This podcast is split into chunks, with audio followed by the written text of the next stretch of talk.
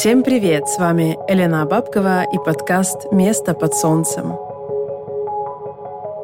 А, я думаю, что сегодня получится немного более личный рассказ про то, что здесь происходит, что происходило со мной во время моей иммиграции, какие иллюзии и ожидания у меня были, и какие из них разрушились, и э, некоторые из них оправдались. И да, наверное, я буду говорить больше о своем опыте перехода из э, режима туриста в состояние уже постоянного жителя, резидента. Это будет история моего опыта встречи с реальностью, э, о моих страхах и переживаниях и о тех изменениях, которые мне пришлось здесь преодолеть.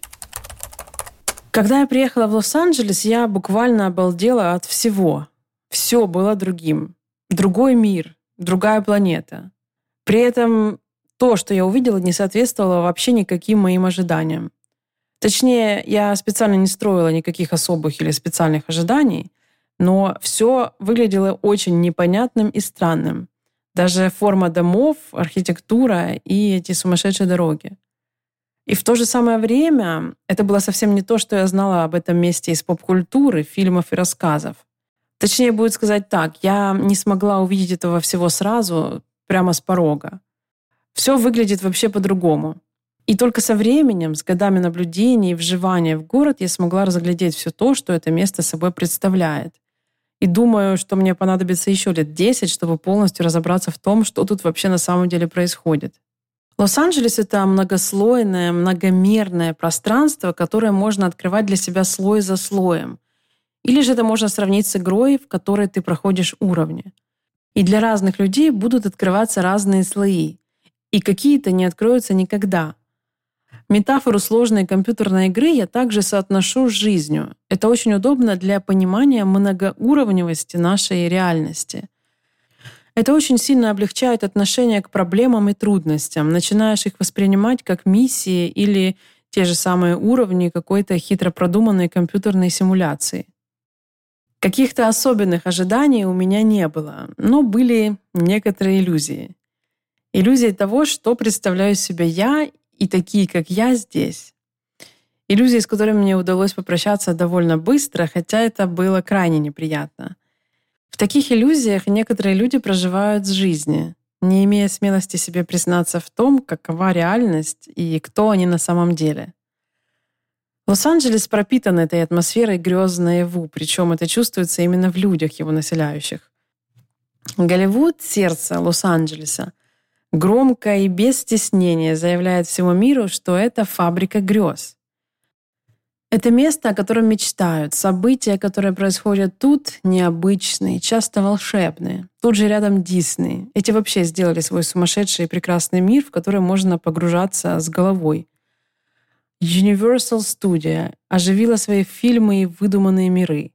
Реконструкция и деконструкция реальности происходит на каждом шагу, и это в итоге становится декорацией нашей жизни здесь. Но это немного отвлеклась от основной темы.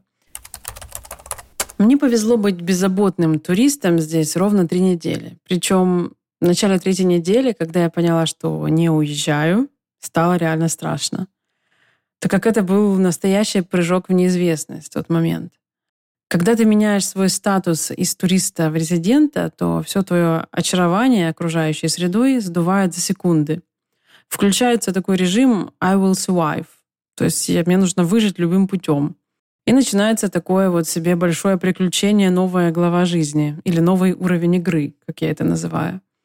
Причем я считаю, что иллюзии и ожидания в этот момент нужно отбросить непременно сразу же. Это поможет не разочаровываться в тех случаях, когда что-то не будет получаться. Это простая техника безопасности, чтобы не навредить своей психике. Но сделать это трудно, особенно в первый раз. Не знаю, бывают ли разы, когда становится легче, но в моей жизни это был уже второй большой переезд, и мне казалось, что я более-менее подготовлена. Возможно, так и было. Потому что, когда я говорю об иллюзиях, я говорю о примерах, которые успела пронаблюдать вокруг. Есть люди, не отдающие себе отчет, в каком положении они оказываются при переезде, да и, и вообще не, не совсем понимают, кто они. Они занимаются самообманом. Например, человек верит в чудеса, что его без знания языка и опыта пригласят в большое кино. То есть есть такие люди, надеющиеся стать звездой шоу-бизнеса, не имея при этом ни особого таланта, ни связей, ни даже языка. Народ по-прежнему надеется на чудо. Другим кажется, что прискачет принц на белом коне и унесет их вдаль в сторону Беверли-Хиллз, осыпет деньгами и бриллиантами. Причем человек совершенно не соответствует уровню даже самой обычной принцессы. Ни тебе манер, ни образования, только раздутое самомнение и иллюзии. Есть еще один тип разочарованных. Это те, которым кажется, что их сильно где-то ждут. То есть они полагают, что они своими прошлыми достижениями и положениями могут проложить себе дорогу в новых неизведанных условиях. Это ошибочное и очень поверхностное впечатление. Здесь не ждут никого. Здесь всех не то, что хватает. Здесь все завалено талантами и яркими личностями. Придуманы все идеи мира, и уже воплощена половина из них. Поэтому на иллюзиях того, что мы красивые принцессы и принцы, талантливые, творческие, яркие личности, далеко не уедешь. Я не могу заявлять, что это всегда и только так. Нет, э, бывают исключения из правил, но надеяться и воображать, что исключением станете именно вы — глупая трата времени. Будет прекрасно, если так получится. Но пусть это будет для вас приятной неожиданностью или сказкой.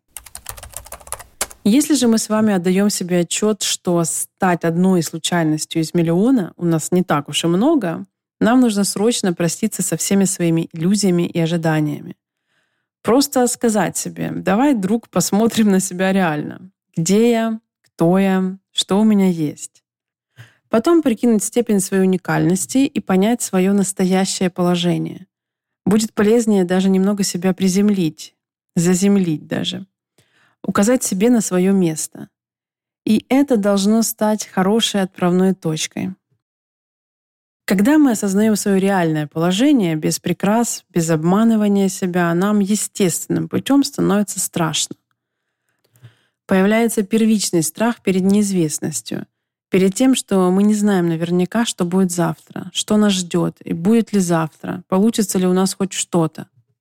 В моем случае реальность указала мне на отсутствие нужного количества денег. Да, я была настолько сумасшедшей, что решила оставаться без финансовой подушки — но, с другой стороны, у меня была дружба длиной в жизнь с человеком, который на тот момент моего приезда прожил в Америке уже более 10 лет и прошел все уровни ада адаптации и становления на ноги.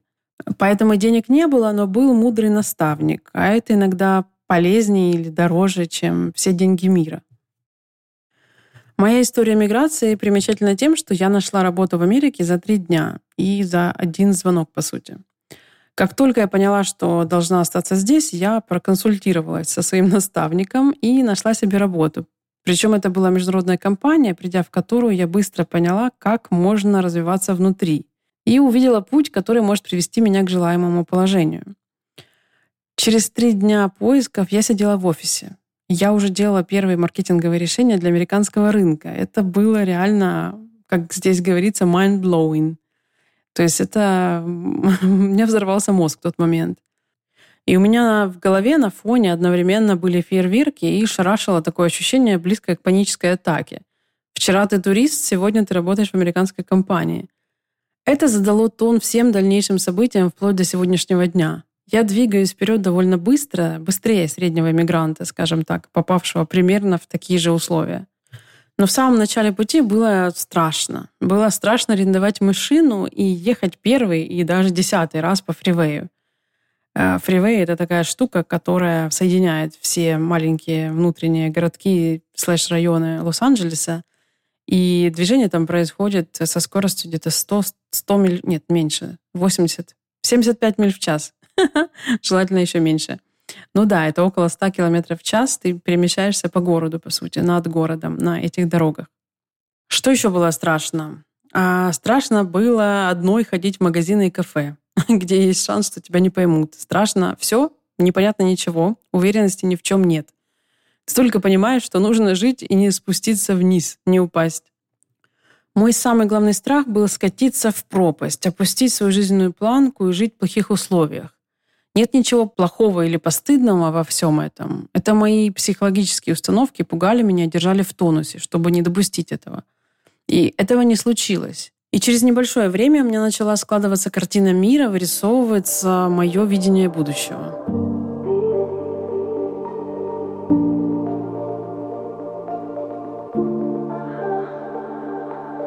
Одним из очень важных моментов моей уверенности в этом светлом будущем стало ощущение безопасности. Я когда-то писала об этом в своем Инстаграм, и со мной даже хотели спорить мои знакомые. Но я хочу сказать, что ощущение безопасности — это очень относительная вещь. А смотря откуда вы родом и при каких условиях вы раньше чувствовали опасность. В своем родном городе Донецке, где я прожила до 25 лет, я всю жизнь заходила в подъезд, оглядываясь по сторонам. И в течение жизни там, всего периода, когда я росла, мне приходилось быть очень осторожной, быть на чеку. Так как истории нападений и изнасилований прилетали со всех сторон, случались со знакомыми, и вообще это был смутный период э, в начале, точнее, в конце 90-х, начале 2000-х, который многим понятен без долгих описаний. Когда я переехала в Киев, я не могу сказать, что что-то радикально поменялось э, с моим ощущением безопасности – Хотя в целом киевская атмосфера была намного более дружелюбная, чем в Донецке. Я все равно сталкивалась с агрессией практически везде. Люди, не чувствующие себя в безопасности, испытывающие финансовые и другие трудности, становятся более агрессивными. Это такая защитная психологическая механика. Точно такие же ощущения я испытывала и в Москве, когда приезжала туда по работе со своими проектами. Еще сильнее это чувствовалось в Подмосковье или если спуститься в метро, что я делала нечасто. В общем, внешняя агрессия и оглядывание на темной улице для меня всегда были нормой. В Лос-Анджелесе большую часть времени я проводила одна, в поездках в новый офис или изучая свой район, в котором я жила первый год, а это был Холливуд. У меня вошло в привычку по вечерам ходить в Голливудский каньон. Он находится прямо посреди этого района, а точнее в холмах, перерезая их. Это самый быстрый способ выйти на природу для всех местных жителей. Я начала приходить туда почти каждый день около 6-7 часов вечера, чтобы взобраться на вершину холма, где открывался вид на 360 градусов на весь город. Кстати, хорошая практика по осознанию нового места жительства. Где бы вы ни оказались, будет полезно найти для себя такое место, возвышенное над городом. Так вот, когда я оказывалась на вершине, я попадала на закат. Это само по себе всегда захватывающее шоу, но когда вдобавок внизу постепенно зажигались сотни тысяч огней города до горизонта во все стороны, это производило на меня магическое действие. И каждый раз я дожидалась, когда закончатся сумерки, и с вершины холма будет видно вот это море огней. Я впадала в такое медитативное состояние, осознание этого нового дивного мира, в котором я теперь живу. И я все это веду к безопасности.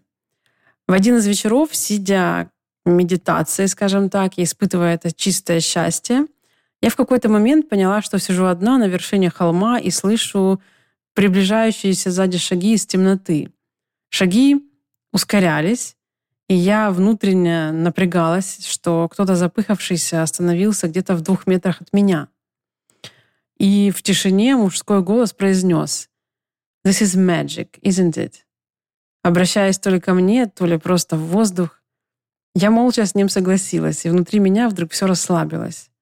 Молодой мужчина в спортивной одежде и идеальных форм подошел к краю неогражденного обрыва, сделал несколько глубоких вдохов-выдохов, развернулся и потрусил с холма вниз. В этот момент я поняла, что самой большой опасностью вечером в этих холмах для меня может стать встреча с койотом — да и то, койот ничем не угрожает человеку. То же самое происходит на улицах. Даже встречи с психами и бомжами не сулят ничего, кроме досады и жалости к ним. Мне не страшно здесь. Ясно, что существуют преступники, банды, маньяки и грабители. И я знаю достаточно дурацких историй о Голливуде и других менее благополучных районах. Но на бытовом уровне агрессия стремится к нулю. Люди в целом спокойнее, более довольны своей жизнью и, соответственно, уравновешены. Это чувствуется кожей. У меня больше нет привычки оглядываться и проверять, никто ли не собирается на меня напасть или как минимум нахамить мне. Здесь перестаешь этого ожидать и, наверное, расслабляешься. То же самое я испытала на дорогах. Мне на американских дорогах в сто раз комфортнее и безопаснее. Раньше дорога в моем сознании была местом, где все потенциально хотят обогнать друг другу, а еще казалось, что, в принципе, все они против друг друга поубивать.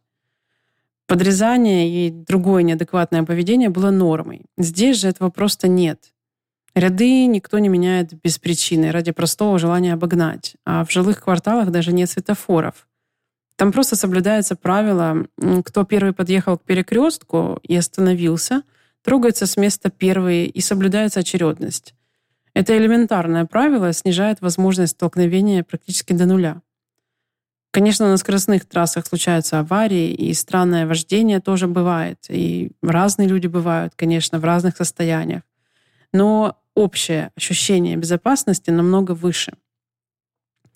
Я не представляю, как я буду ездить снова за рулем в Украине, и буду ли я вообще когда-либо это делать теперь. Хотя там я ездила на машине с 18 лет до 30 лет каждый день. Но тут расслабляешься, конечно, и не чувствуешь такой опасности. Самым стрессовым для меня моментом неожиданно оказалось то, что я быстро, найдя себе работу в Америке, оказалась в найме. То есть, с одной стороны, я была дико счастлива, что у меня это получилось так лихо и так удачно. С другой стороны, мой mindset был настроен на независимость и создание собственных бизнесов и проектов. Я за полгода до переезда в Штаты закончила свой последний опыт работы в найме. Хотя я и была на руководящей позиции там, я испытывала огромное раздражение из-за этого. У меня было всего лишь два опыта работы на кого-либо в Украине. Два года на телевидении на посту режиссера телеканала и один год э, в международной выставочной компании в качестве куратора проектов. И каждый из этих раз показывал мне, что я не могу работать по чьим-то началам. Я лидер по натуре и все время работала на себя. Собирала команды, запускала свои проекты, организовывала фестивали и вообще двигала культуру. А перед Штатами я вообще запустила свой первый бизнес-проект, первую украинскую камбучу, и почувствовала, каково это становиться предпринимателем. И со всем этим бэкграундом и амбициями я оказываюсь в американском офисе в скромном качестве дизайнера и онлайн-маркетолога. Я испытывала очень странные, смешанные ощущения на эту тему. И в общем и целом переезд оказался откатом назад в плане личных целей и представления о себе и своем месте под солнцем. И вот тут начинается самое интересное. Нужно было принять свое положение, принять, что нужно побыть скромным человеком, успокоить свое эго. А, нужно признать, что на фоне масштабного такого изменения, которое называется иммиграция, которое ты делаешь со своей жизнью, стоит учесть, что есть долгосрочная перспектива, твоя и даже твоих потомков. И из-за этого следует умерить свои ожидания и представление о том, кто ты в этих новых условиях. То есть немножко успокоиться. Например, у меня уже стояла установка на независимость, но я осознанно шла на работу в найме. Это было сложно перестроить в своей голове, и, по сути, я пробыла в чистом наме около года. Но в течение всего этого года это были самые настоящие страдания и невозможность согласиться со своим положением. А все почему? Потому что моя голова была полна иллюзий. Иллюзия о себе прежде всего. Мне казалось, что я сохранилась на предыдущем уровне игры, когда пообещала себе больше не работать на дядю. Но я и сама же при новых сложных обстоятельствах отменила это обещание. И вот эта фраза о том, что не стоит зарекаться, вполне себе приобрела для меня смысл. Немного позже я начну воплощать свои бизнес-идеи в жизнь, но на начальном этапе пришлось принять свое положение и отказаться от иллюзий. За то время, как я живу в Америке, я успела пронаблюдать несколько не очень веселых историй об иллюзиях других людей. Это история о музыканте, диджее и актрисе. Каждый из этих людей приезжали с большими надеждами и с большим опытом за плечами, но сталкивались с реальностью, к которой они не были готовы. При этом реальность такова, что все пути открыты, механизмы трансформации из чужеродного объекта в местного жителя тоже доступны. Люди вокруг зачастую готовы делиться информацией и помогать даже бесплатно. Но всем троим моим знакомым пришлось или сдаться, или уехать обратно. Им помешали иллюзии о самих себе. Они не смогли перестроиться и принять новую реальность, в которой оказались, и поэтому проиграли на этом уровне игры – Приезжая в другую страну, опасно привозить свои представления, неправильно смотреть на все через призму своих ожиданий и фантазий. Нужно открывать глаза и уши и впитывать в себя всю информацию. Обращать внимание на детали и отличия в организации привычных нам процессов. Учиться и быть очень внимательным. А это значит, что нужно снять свою корону, какой бы величины и она ни была, и сколько бы она ни весила. Наличие короны будет мешать делать даже самые простые движения. Она, как известно, давит. Когда ты знаешь, кто ты и на что способен по-настоящему, никакие препятствия в виде незнания тебя или непонимания твоего акцента тебя не остановят. Ты не будешь обижаться на мир, если он тебя не понимает с первого раза. Ты будешь продолжать пытаться понять сам и придумаешь свой способ взаимодействия. То, что я наблюдала, это иллюзии людей о себе. Это мнимость, видимость, это то, чего нет. Это также несоответствие внешних устремлений внутренним. Для того, чтобы выстоять в непривычной стрессовой ситуации, нужно иметь вот этот стержень, железобетонную уверенность в том, что ты чего-то стоишь, уважение к себе и своим возможностям, и желательно настоящие скиллы и навыки. Зачастую происходит так. Человек декларирует свои амбиции, говорит, что он суперспециалист или что у него талант, но у него не хватает энергии, недостаточно веры в самого себя – чтобы проявить это в мир. Я наблюдала картину того, как человек, приехав в Голливуд, ослепленный мечтой, делал самые стандартные шаги, самые банальные, которые показывают даже в кино. И когда двери не открывались в тот же час перед ним, он сразу опускал руки. В этом большое разочарование даже для меня, как наблюдателя.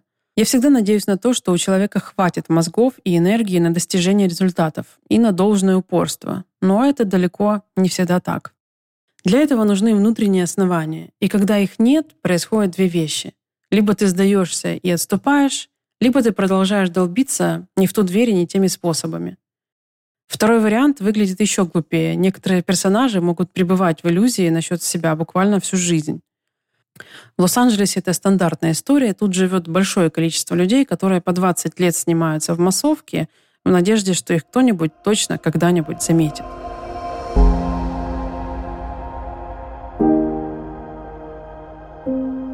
Когда ты прощаешься с иллюзорным образом себя и смотришь на тот сырой материал, который у тебя есть, ты начинаешь работать с тем, что есть. Ты начинаешь лепить нового себя.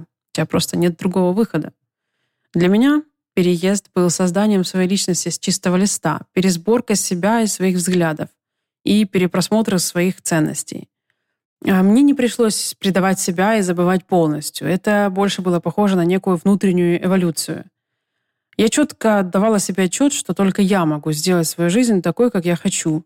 А, и мне сейчас очень сложно уже перечислить все то количество инсайтов о мире и открытия самой себе, которое мне пришлось сделать за последние пять лет. Но именно желание понять, как устроено, как работает то общество, в котором я оказалась, заставляло меня соотносить себя с реальностью самым честным образом. У меня есть внутренняя установка на развитие. Она сформировалась лет, наверное, в 14, когда я узнала, что, оказывается, не все предопределено. Когда я поняла, что в моих силах прожить любую жизнь. Тогда у меня что-то щелкнуло и щелкало еще много-много раз, направляя меня по пути развития, а не деградации, самосожаления или саморазрушения, например. Я убеждена, что это качество, эту внутреннюю направленность и устремленность можно воспитать в себе – задать для себя вектор вперед и наверх и начинать свой путь. Для начала можно вдохновиться примером, найти для себя ролевую модель человека с достижениями вашей области интересов, на которого хотелось бы равняться. А затем начать изучать то, как устроена индустрия, в которой вы мечтаете преуспеть. Изучить значит начать с самого начала. Читать книги, задавать вопросы, углубляться в подробности, обращать внимание на мелочи и детали – Научиться писать стратегию и прописывать для себя шаги, по которым вы будете двигаться. Мой оптимизм по поводу возможностей каждого человека не слепой. Я вижу, что далеко не все способны собрать себя в кучу, не только во время эмиграции, а просто в жизни, в родной и комфортной среде. Я наблюдаю бесконечное количество людей, которые с трудом осознают самих себя, жизни которых состоят из набора автоматических реакций и программ – с другой стороны, к счастью, вокруг достаточно примеров людей, которые смогли это сделать, смогли организовать себя и свою жизнь. Я почти уверена, что меня будут слушать и слушают именно такие люди. которые не просто способны приехать, добраться, достичь чего-то, а те, которые сами создают свой мир и свое место под солнцем.